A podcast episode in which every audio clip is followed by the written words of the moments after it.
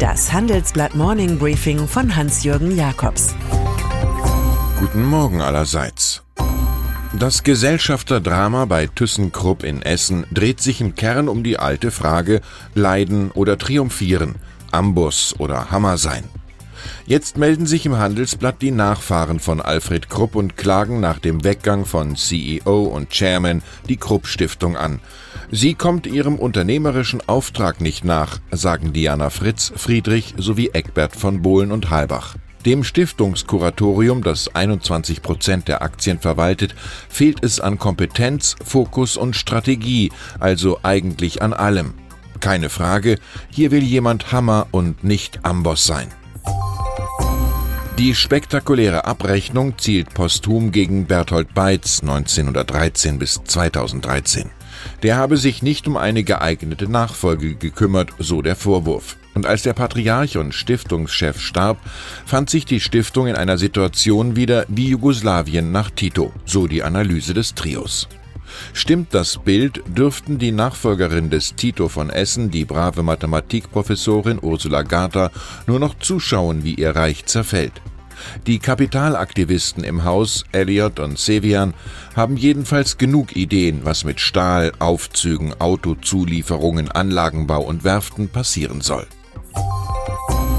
Im globalen Handelskrieg ist bereits so viel Porzellan zerschlagen worden, dass nun auch die Welthandelsorganisation WTO nicht mehr bruchsicher ist. Ein Dreier aus den USA, Japan und der EU problematisiert in einem Anflug von Einigkeit Pekings Staatshilfen für chinesische Firmen sowie den Diebstahl geistigen Eigentums. Das soll per WTO geregelt werden. Die eigentliche Frage sei, ob sich die globalisierte Marktwirtschaft mit einer chinesischen Wirtschaft verträgt, die zu 30 oder 40 Prozent staatlich kontrolliert wird, sagt Ex-WTO-Chef Pascal Lamy dem Handelsblatt.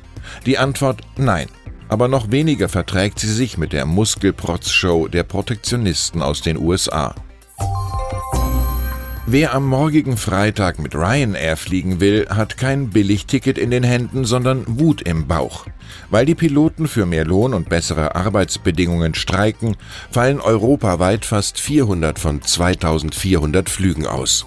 Bis auf Baden-Baden sind alle deutschen Flughäfen betroffen. Viele Piloten des irischen Billigfliegers arbeiten als Selbstständige im Cockpit und gelten als schlecht bezahlt. Es sieht so aus, als müsse der hartleibige CEO Michael O'Leary erst noch im System soziale Marktwirtschaft landen. Entschieden zu viel Geschwindigkeit beweist Elon Musk mit seinen launigen Tweets. Die brisante Heimlichkeit vom möglichen Börsenabschied zu seiner Firma Tesla, die er da am Dienstag in die Welt posaunte, führt nun zu Untersuchungen durch die US-Börsenaufsicht. Tatsächlich war der Kurs nach zwischenzeitlichem Aussetzen regelrecht in die Höhe gesprungen. Optisch war Musk kurzzeitig um jene Milliarden Dollar reicher, die seinem alternativen Autobau beim gewünschten globalen Großangriff fehlen. Das Schönste im Wirtschaftsleben ist für Investoren ein Monopol. Vor allem, wenn es so lukrativ ist wie das der Firma Tank und Rast, die 95 Prozent aller deutschen Autobahnraststätten betreibt. Die Firma machte zuletzt 160 Millionen Euro Jahresgewinn und profitiert von Steuermitteln für Zu- und Abfahrt sowie Parkplätzen, zahlt andererseits aber dem Bund nur mickrige 16 Millionen Jahresgebühr. Was Großaktionär Allianz, Munich Re-Ableger MEAG sowie Fonds aus Abu Dhabi und China freut, ärgert die Linken. Die öffentliche Hand subventioniere das neue Monopol von Tank und Rast, finden sie.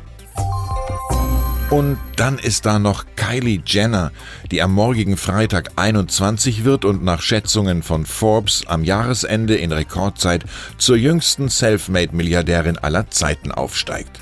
Das hat nicht einmal Mark Zuckerberg geschafft. Die Leistung der Frau aus dem amerikanischen Jenner Kardashian Clan besteht darin, sich unaufhörlich in Social Media auszustellen und die Fans sogleich online zu ihrer Firma Kylie Cosmetics zur Monetarisierung weiterzuleiten. Seit Ernst Bloch wissen wir, Eitelkeit ist das letzte Kleid, das der Mensch auszieht. Ich wünsche Ihnen einen guten Verlauf des Tages. Es grüßt Sie herzlich Hans-Jürgen Jakobs.